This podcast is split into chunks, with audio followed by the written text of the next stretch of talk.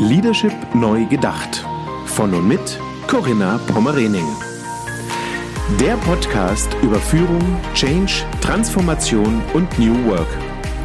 Für Führungskräfte, Macher und Gamechanger, die den Wandel im Finanzsektor aktiv vorantreiben. Diese Folge wird Ihnen präsentiert von Cisco.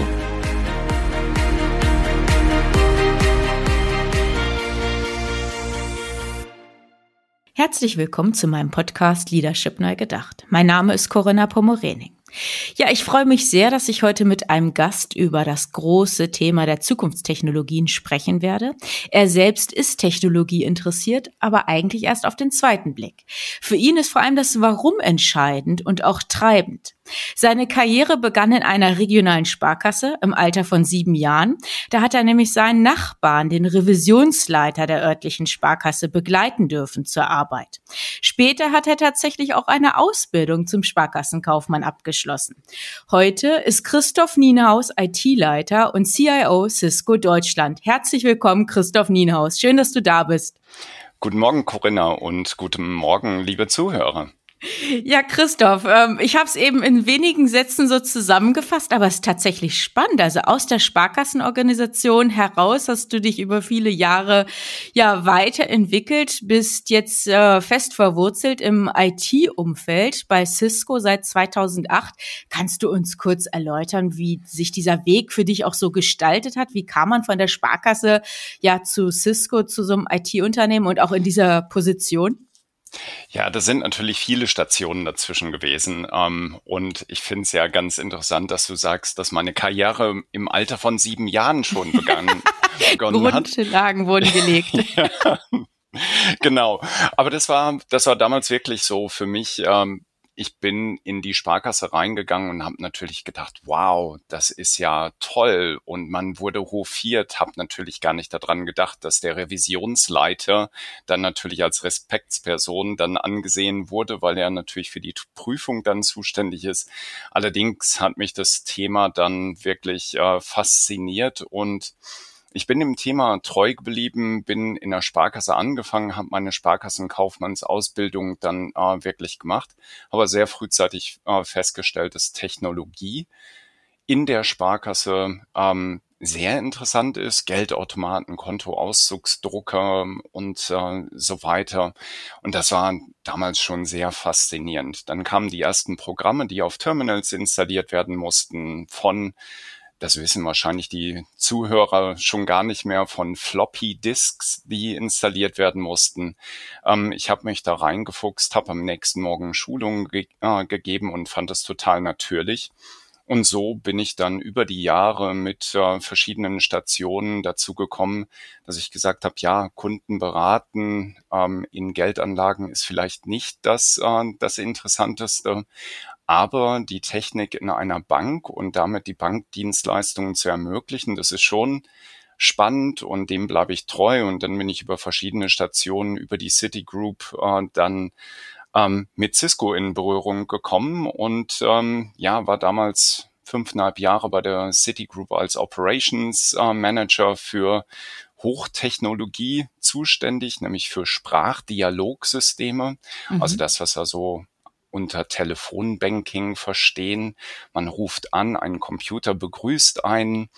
Ähm, die Sprache wird erkannt und äh, wird dann in entsprechende Befehle dann umgesetzt, die dann ausgeführt werden über die verschiedenen Schnittstellen bis hin zu dem Contact Center Mitarbeiter, der einen dann nachher entgegennimmt und das Ganze dann zu automatisieren und das zu betreuen, ähm, hat dann ähm, meine ersten Gehversuche dann auch mit Cisco ähm, in Verbindung gebracht. Cisco hat die Software geliefert, auf der das alles lief. Und so bin ich dann irgendwann vom Kunden einer Cisco zum Hersteller gewechselt 2008, nachdem ein Account Manager, der für uns zuständig war, meinte, ich könnte doch bei der IT von Cisco anfangen. Und äh, nachdem ich ihn dann gefragt habe, ob er mich als Kunden dann eher loswerden wolle oder als Mitarbeiter gewinnen wolle, und er ganz offen gesagt hat, ja, so ein bisschen von beiden. Habe ich gedacht, das ist eine gute Voraussetzung. Beste das Voraussetzung. das Unternehmen, das sich das traut, äh, dem vertraue ich dann auch und bin jetzt seit 13 Jahren dabei. Mhm. Ja, toll. Und mittlerweile ja IT-Leiter, CIO Cisco Deutschland. Spannend, mhm. dein, dein Weg, dein, dein Werdegang. Christoph, hat sich, glaube ich, viel getan in den letzten Jahren oder ich, wir können, glaube ich, schon sagen, in den letzten Jahrzehnten. Ich will mhm. dich jetzt nicht älter machen, als du bist, aber das muss man ja schon an der Stelle ganz transparent machen. Du bist ja nun wirklich schon viele Jahre auch dabei.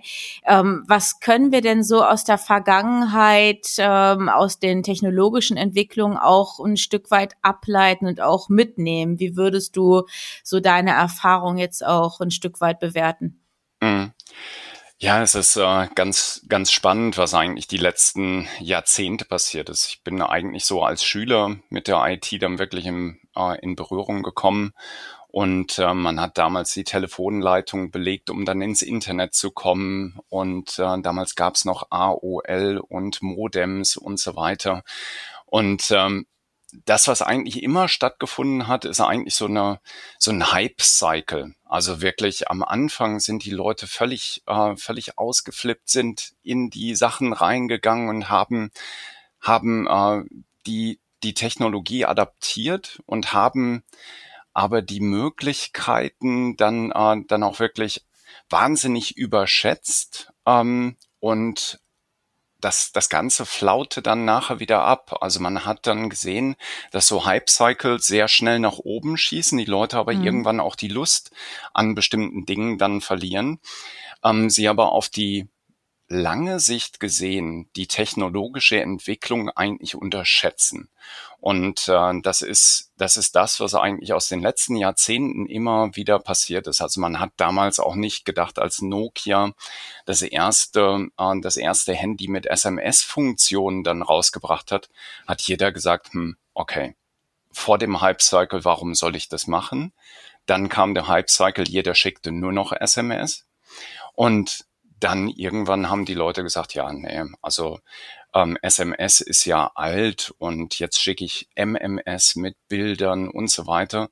Und daraus haben sich langfristige Technologietrends äh, ergeben, die wir heute in den ganzen Messenger-Diensten dann sehen, wo wir heute von umgeben sind. Und wir können uns das heute gar nicht mehr wegdenken. Und ähm, wenn man so drei bis vier Jahrzehnte einfach mal Revue passieren lässt und dann auch in die Zukunft schaut, würde ich sagen, dieser Hype-Cycle trifft immer noch zu und äh, der wird uns auch in die Zukunft begleiten. Aber da kommen wir ja später auch beim Thema künstliche Intelligenz noch zu. Ja, genau. Christoph, du hattest im Vorgespräch gesagt, dass du Technologie interessiert bist, aber eigentlich tatsächlich nur auf den zweiten Blick. Für dich mhm. ist vor allem das Warum entscheidend und auch ein Stück weit treibend. Was ja. meinst du damit? Kannst du uns das ein bisschen erklären? Ja, also wenn ich, wenn ich mir immer so ähm, vorstelle, dass, dass viele Leute, klar, in unserer Branche geht es um viele Technologien, aber im Grunde genommen wacht keiner unserer Kunden morgens auf und sagt, ich möchte jetzt unbedingt den neuen Router von Cisco kaufen. Also diese Vorstellung ist, glaube ich, einfach, äh, ja, paranoid. Also das macht keiner. nee.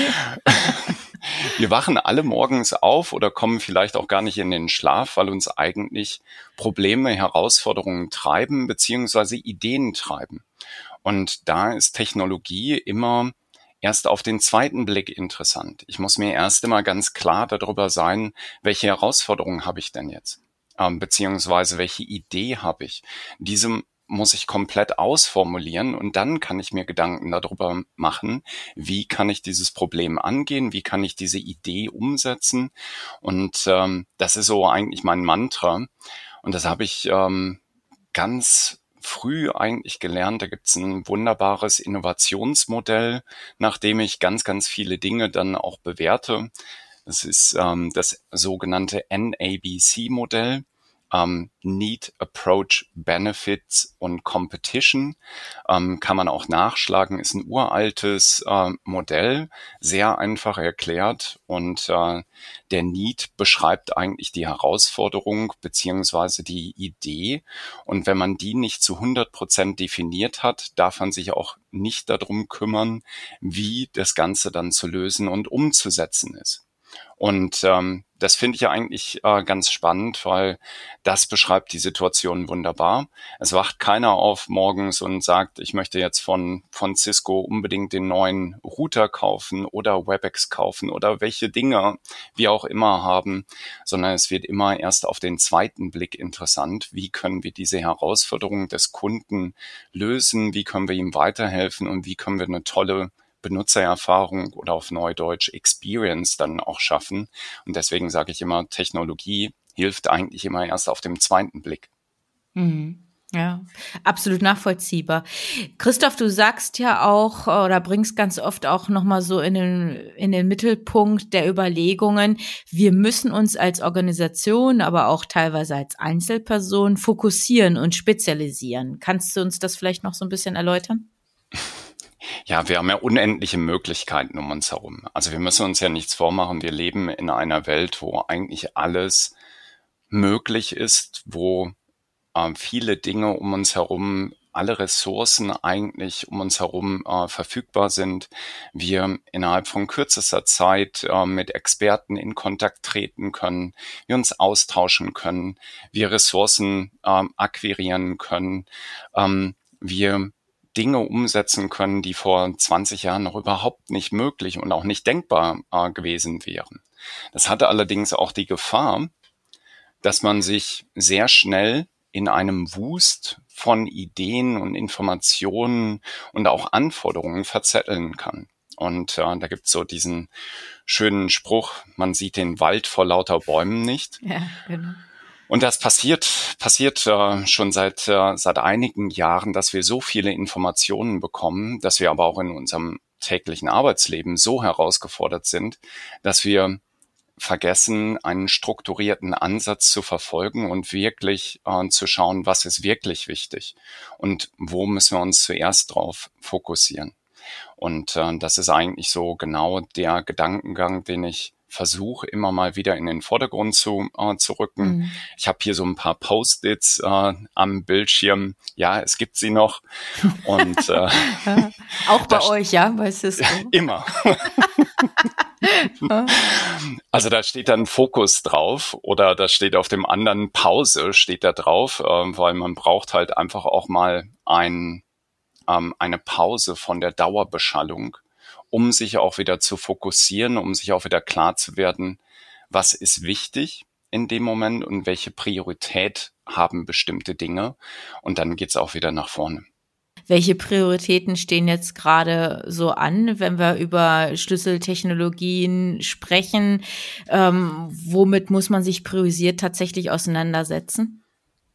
Ich glaube, das Thema künstliche Intelligenz und ähm, darüber hinausgehend eigentlich das ganze äh, Gebiet des Data Science, also der Wissenschaft der Daten, ist eigentlich unum, äh, unumgehbar. Wir müssen unbedingt darauf fokussieren, weil wir haben einen extremen Datenwust, den wir überall erheben den wir verarbeiten, aber wo wir uns schwer tun, daraus entsprechende Rückschlüsse zu ziehen. Und ähm, man muss sich immer Gedanken darüber machen, warum erhebe ich die Daten überhaupt und was kann ich aus diesen Daten ablesen.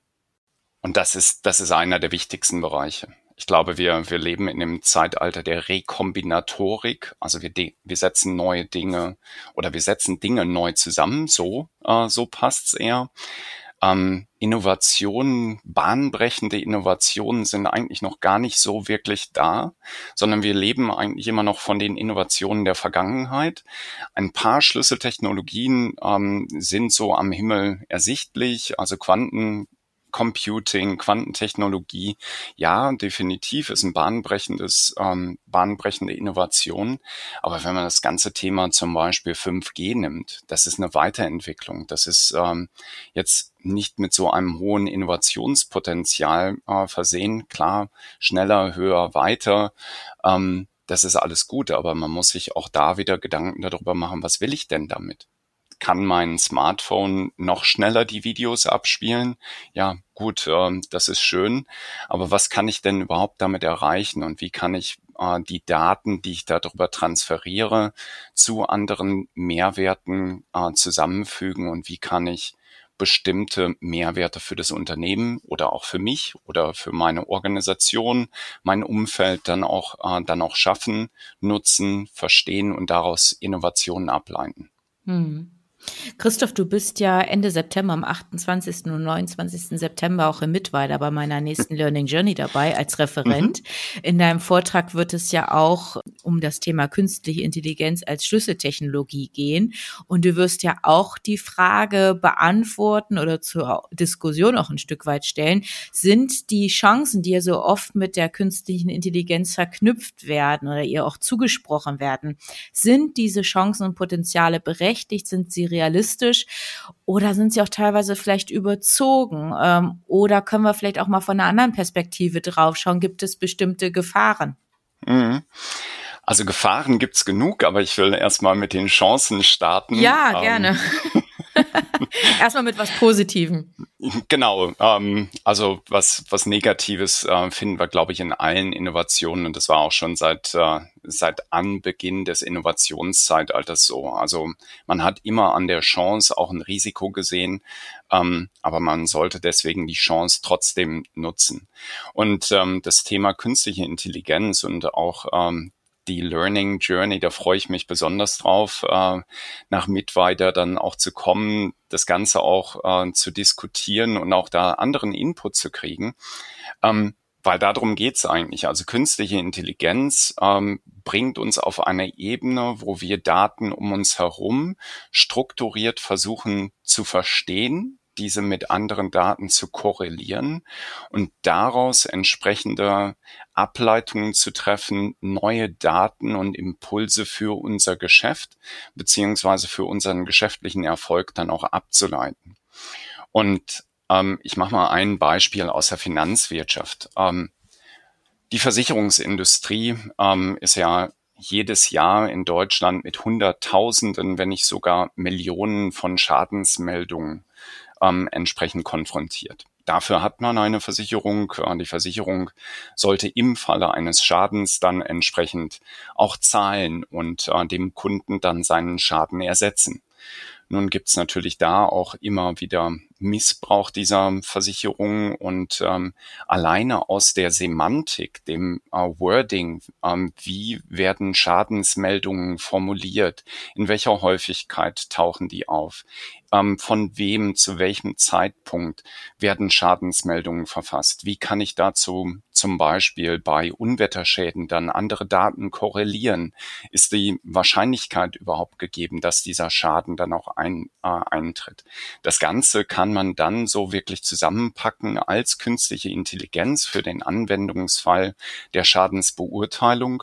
Und das wird bei vielen Versicherungen mittlerweile schon äh, hochprofessionell gemacht, wo man dann einfach die Schadensbeurteilung ähm, einer einem Algorithmus oder mehreren Algorithmen überlässt und eine erste Einschätzung schon mal bekommt, kann dieser Schaden überhaupt so stattgefunden haben, beziehungsweise ist es realistisch? Und muss ich mich gegebenenfalls tiefergehend mit diesem Schaden dann beschäftigen, beziehungsweise auf der anderen Seite kann ich einfach dann diesen Schaden regulieren, ohne dass ich dafür noch zusätzliche menschliche Aufwände dann mit reinstecken muss und meine Mitarbeiter belästigen muss? Oder kann ich einfach diesen Prozess völlig automatisieren. Und das ist ein Riesenentlastungskriterium, äh, zum Beispiel für die Versicherungsbranche.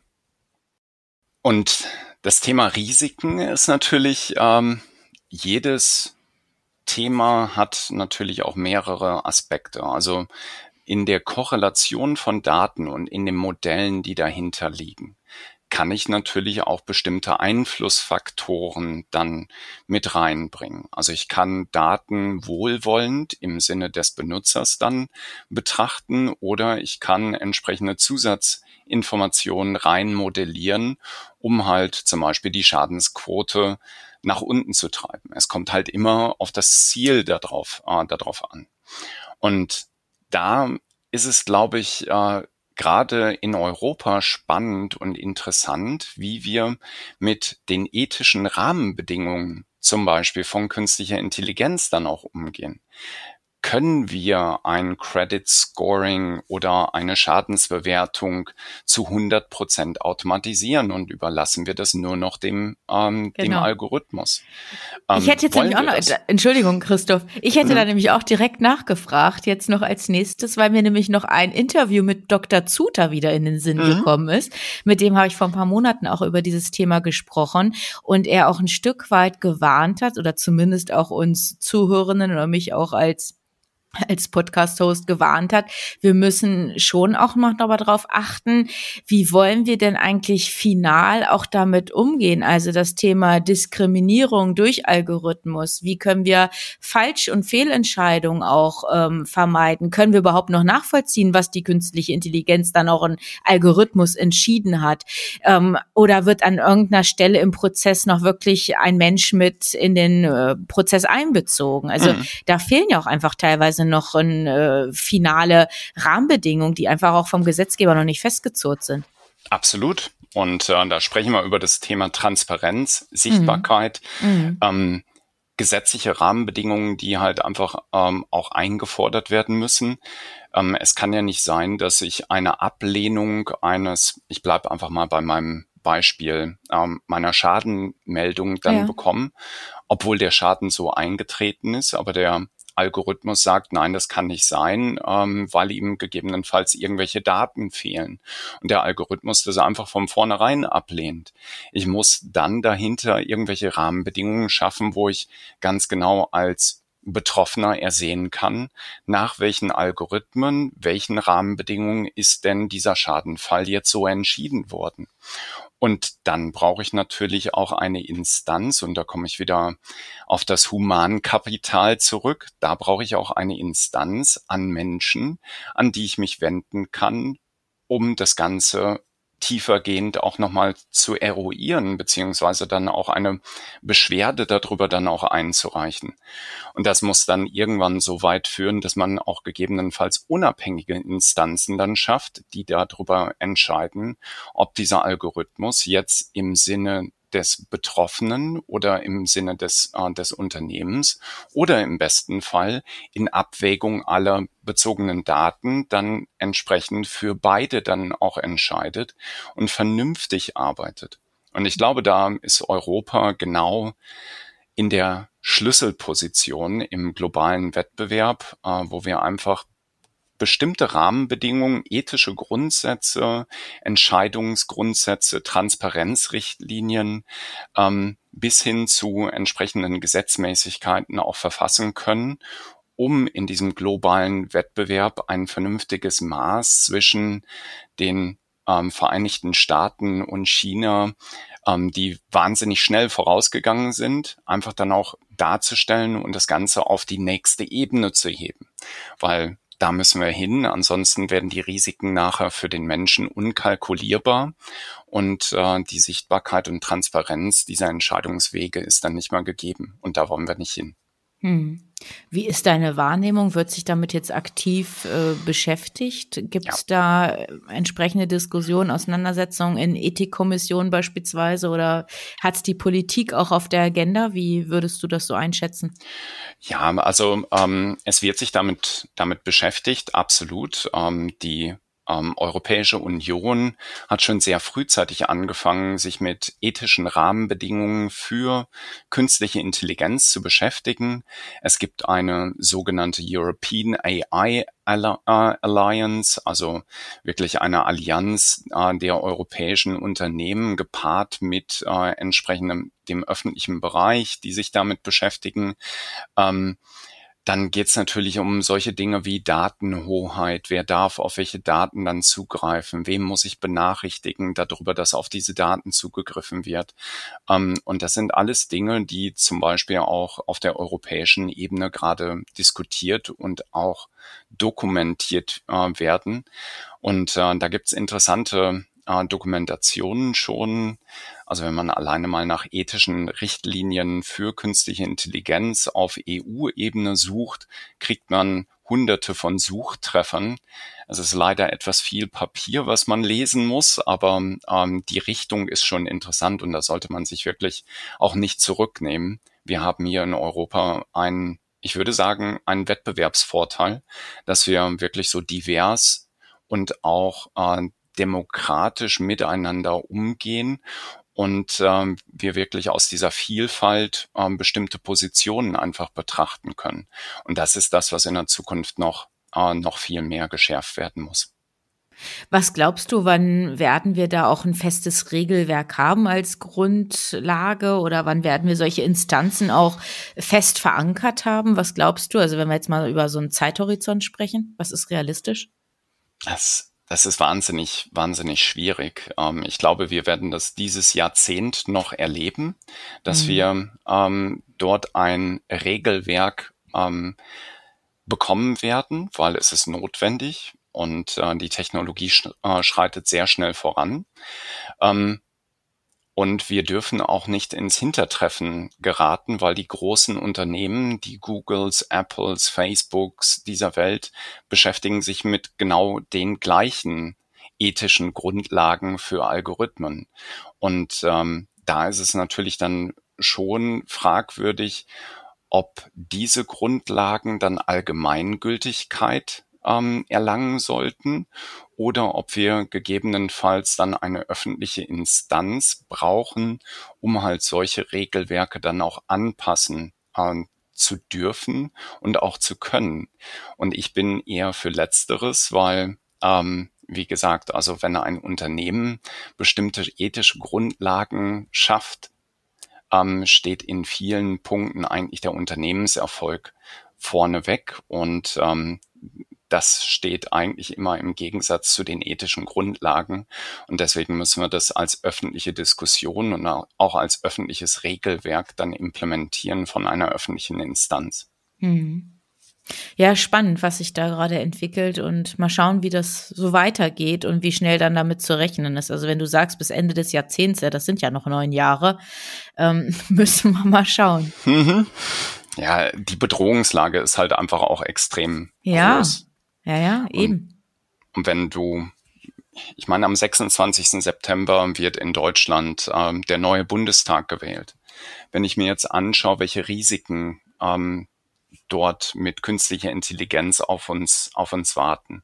Das Thema Deepfake, ähm, also wirklich nachgemachte Videos, wo eine Person äh, über die Gesichtserkennung ähm, das Gesicht eines anderen ähm, steuert und dann quasi ein Video aufzeichnet, was, ähm, was dann ja im eigentlich äh, eine, Öf eine Person der Öffentlichkeit dann auch imitiert, aber den Kontext, also das gesprochene Wort dann völlig verzerrt oder völlig verfälscht oder eine ganz falsche Message dann rausgibt, das kann definitiv in unserem medialen Zeitalter auch Wahlen beeinflussen. Das kann Entscheidungswege äh, beeinflussen und das kann auch im schlimmsten Fall zu gesellschaftlichen Verwerfungen führen, die ähm, zu ja im schlimmsten Fall kriegerischen Auseinandersetzungen dann führen. Und äh, da müssen wir unbedingt regulatorisch auch eingreifen, äh, Regelwerke implementieren, ähm, weil ansonsten ähm, übertreffen die Risiken die Chancen. Ja, erschreckend. Da brauchen wir unbedingt einfach auch Maßnahmen, die dagegen steuern, dass uns genau das nicht passiert, nicht widerfährt. Hm. Mhm. Ja. Christoph, du hast auch so ein, so ein Schlagwort, was dir einfach auch wichtig ist im Kontext dieser kritischen Aspekte rund um künstliche Intelligenz. Stichwort datengetriebene Entmenschlichung. Da ist es dir wichtig, dass du sagst, trotz Hightech müssen wir uns auch unsere alten Werte auch ein Stück weit besinnen, die auch wieder in den, in den Vordergrund rücken. Wie meinst du das? Wenn ich, wenn ich mir anschaue, ähm, wie das Kommunikationsverhalten sich in den letzten Jahren ähm, geändert hat, finde ich, ich das manchmal erschreckend, wie wenig menschlich doch noch kommuniziert wird. Also wir haben schnelle Kommunikationswege adaptiert, sagen aber eigentlich fast gar nichts und ähm, ja, erhalten eigentlich gar nicht mehr den Kontext, äh, der so die menschliche Kommunikation dann ausmacht. Und ähm, das einfachste Beispiel sind dann Text-Messages. Also über die großen Messenger dieser Welt werden hunderte Milliarden Text-Messages jede Stunde verschickt.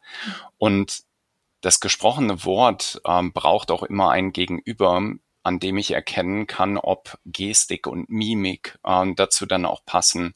Und dann komme ich auch viel schneller zu einem äh, Vertrauensverhältnis. Und äh, ich glaube, dass das Wort Vertrauen in einer technischen Umgebung äh, ist mittlerweile negativ negativ besetzt. Das musste ich auch erst lernen. Also es gibt solche Sachen wie Zero Trust. Das heißt ja auf Deutsch übersetzt ähm, kein Vertrauen. Ähm, das, das muss dem Menschen widerstreben, weil wir brauchen genau das Vertrauen unserem Gegenüber. Und das, was wir jetzt beide machen, das basiert auf Vertrauen. Ich vertraue dir, du vertraust mir, wir kommen zusammen und diskutieren Themen. Und da müssen wir, müssen wir einfach wieder hinkommen, dass wir auch Dinge, die wir vielleicht nicht zu 100 Prozent äh, abschätzen können, nicht beurteilen können, dass wir in einem Vertrauensverhältnis gemeinsam Dinge bearbeiten und uns fokussieren auf bestimmte Dinge und auch ganz klare Ziele definieren, die wir gemeinsam erreichen wollen und dann fokussiert gemeinsam mit den Talenten, die jeder mitbringt, an diese Zielerreichung her herantreten. Und wir werden erstaunt sein, wie schnell wir Dinge umsetzen können, wenn wir wieder das Miteinander dann leben, vertrauensvolle mit, äh, Miteinander und vielleicht auch mal einfach wieder zusammenkommen, ohne dass Technologie jetzt äh, involviert ist, sondern einfach mal bestimmte Dinge aufschreiben, diskutieren, querdiskutieren, auch dem anderen auch zuhören, oder mhm. Christoph? Mhm. Ne? Einfach sich selber mal ein Stück weit zurücknehmen, dem anderen auch den Raum geben und das ja. Ganze auch vielleicht reflektieren. Das ist doch auch eine Grundvoraussetzung für die Zusammenarbeit. Und wir sprechen ja auch so oft, wir wollen die Zusammenarbeit über Grenzen hinweg auch fördern und auch vorantreiben. Und dann brauchst, glaube ich, dann auch genau solche Voraussetzungen. Ja, aber ähm, es ist in den letzten ähm, zwölf beziehungsweise 15 Monaten ja genau das Gegenteil passiert.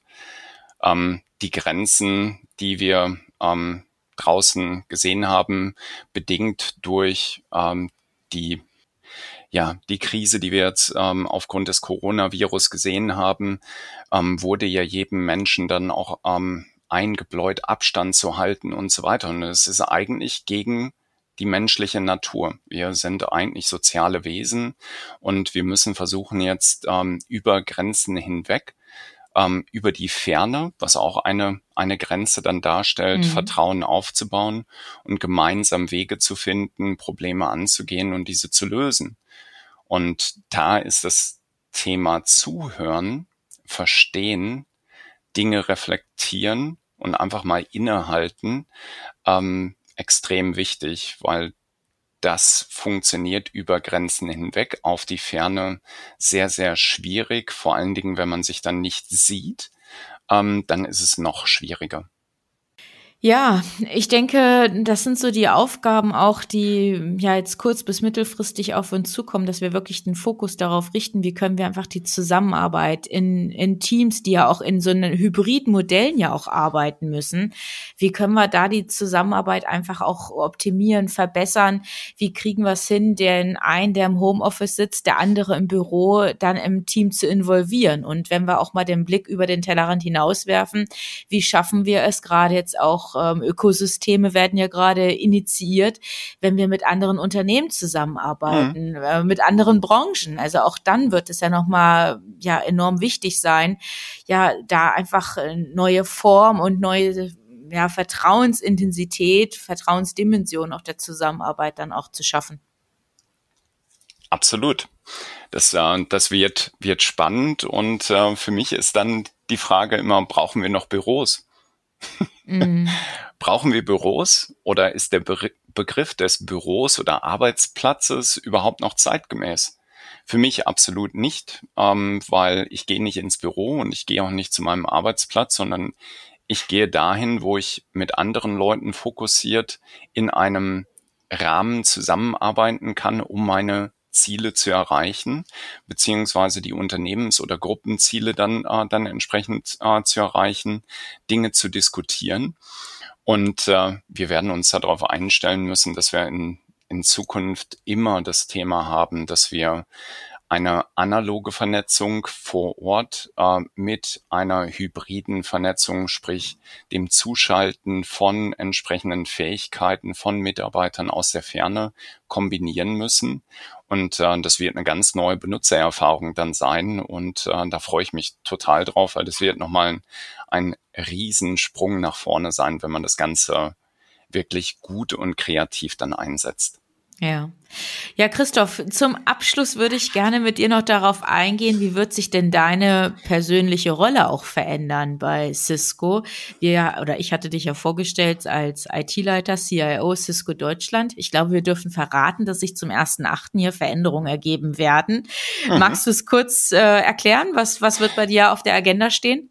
Ja, ähm, sehr gerne und äh, du verrätst da äh, nicht zu viel. Also zum ersten Achten werde ich mich fokussieren und äh, vom Generalisten eher in ein ich will gar nicht sagen Spezialistentum äh, wechseln, sondern ich werde zum ersten Achten in meine äh, Wurzeln zurückkehren und ich werde als Customer Success Executive ähm, den Kundenerfolg der genossenschaftlichen Gruppe, Bankengruppe und der Sparkassengruppe maßgeblich mit beeinflussen. Also von daher, ich komme zurück zu meinen Wurzeln. Ich wollte gerade sagen, da schließt sich der Kreis, oder? ja, ja ich hoffe, der Kreis wird immer noch größer. Also ich freue mich auf ganz viele ähm, alte Kontakte, neue Kontakte. Mhm. Ich kenne das Team äh, schon sehr lange. Ich kenne die Sparkassengruppe, wie man, äh, wie man weiß. Ich war lange Jahre auch im genossenschaftlichen Verbund als sogenannter IT-Advisor tätig. Und ich, ich wollte mich jetzt einfach wirklich fokussieren und äh, meine Talente so einbringen ähm, im Bereich Customer Success, also wirklich äh, auf den Kundenerfolg fokussiert, wie er mit unseren Technologien, unseren Services, äh, unseren Ideen seinen Geschäftsbereich weiter ausbauen kann, ähm, Erfolg errei äh, erreichen kann, ähm, noch erfolgreicher werden kann. Und für mich ist, ähm, ist das eine hochspannende Zeit und ähm, das Ganze, die ganze Bankenwelt ist im Wandel.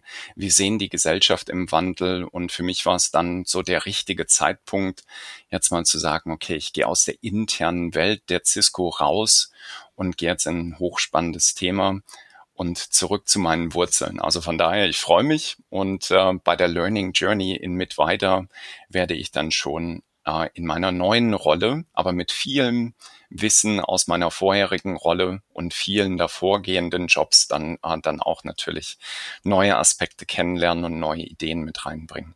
Ja, super. Christoph, spannend. Also auch spannend zu sehen, wie du dich jetzt persönlich auch fokussierst und spezialisierst. Und das hat ja auch was äh, ja mit diesem Fokus zu tun, Leadership auch wirklich neu zu denken, dass man sich von diesem alten Hierarchie, ähm, Hierarchiedenken auch löst und auch wirklich hin zu solchen Rollen und zu solchen Spezialisierungen dann auch entwickelt. Ja, ähm, das erfordert natürlich auch ein gewisses äh, ja, Maß an Selbstreflexion. Und ich habe viele verschiedene Reaktionen bekommen auf ähm, meine neue Rolle und ähm, durchweg positiv, ja. absolut. Aber spannenderweise waren auch ähm, solche Dinge dabei wie, ja, aber du gehst jetzt aus einer CIO-Position ähm, in dem Bereich Customer Success in eine Customer Success Executive Rolle. Mhm. Ähm, ist das nicht eher dann ein Abstieg? Und ähm, das, das finde ich sehr spannend, das zu beleuchten, weil ich glaube, das müssen wir auch als Führungskräfte dann lernen, bestimmte Hierarchien einfach loszulassen. Und äh, dieses hierarchische Denken ähm, könnte vielleicht irgendwann auch einfach mal überholt sein. Und ich habe auf mein Bauchgefühl gehört und ähm, mein Bauchgefühl hat mir gesagt, genau das willst du und genau das ist der Bereich, für den du brennst. Mhm. Also warum warten? Einfach machen. Mhm. Ähm, ich finde find das eigentlich total spannend, auch wenn es vielleicht von in der alten äh, Denke dann einfach eine ganz andere Position ist. Aber ich glaube, dass ich fokussiert hier richtig viel zum Kundenerfolg auch bei, äh, beitragen kann. Mhm, genau, und deine absolute Expertise der letzten Jahre natürlich voll einbringen kannst. Spannend. Christoph, dafür wünsche ich dir alles Gute, ganz viel Erfolg in der neuen Rolle. Wir sehen uns ja dann auch in Kürze in Mittweida. Absolut. Und wir freuen uns wirklich, wir sind ja dort eine kleine Arbeitsgruppe. Wir werden wirklich aktiv auch diskutieren und arbeiten, werden versuchen, auch wirklich Ableitungen auch dann für die Praxis auch zu treffen. Also von daher bin ich schon ganz gespannt. Ja, Christoph, alles Gute natürlich auch für dich persönlich persönlich und danke. danke, dass du dir die Zeit genommen hast für das Interview. Danke, liebe Corinna, und es hat mir absolut Spaß gemacht und ich finde dein Podcast-Format wirklich genial. Also von daher ähm, weiter so und ich freue mich Dank. schon auf mit weiter. Ähm, ich war noch nie da, ähm, aber ich werde bestimmt jetzt des Öfteren dann auch da sein. Ja, genau. Wir werden auch dort den Professor Knauer erleben, der auf das Thema der künstlichen Intelligenz eingehen wird. Also wirklich äh, absolute Expertise zu dem Thema ähm, Technologien der Zukunft am Standort Mittweida. Und da ist ja auch die Volksbank Mittweida sehr treibend. Mhm. Das schauen wir uns an. Darauf freue ich mich auch sehr. Und an unsere Zuhörer gerichtet, alles Gute für Sie. Genießen Sie den Sommer und bis bald. Wie sind Ihre Erfahrungen zu dem Thema in dieser Episode? Schreiben Sie gerne eine E-Mail an mail@corinna-pommerening.de oder als Nachricht über LinkedIn oder Xing.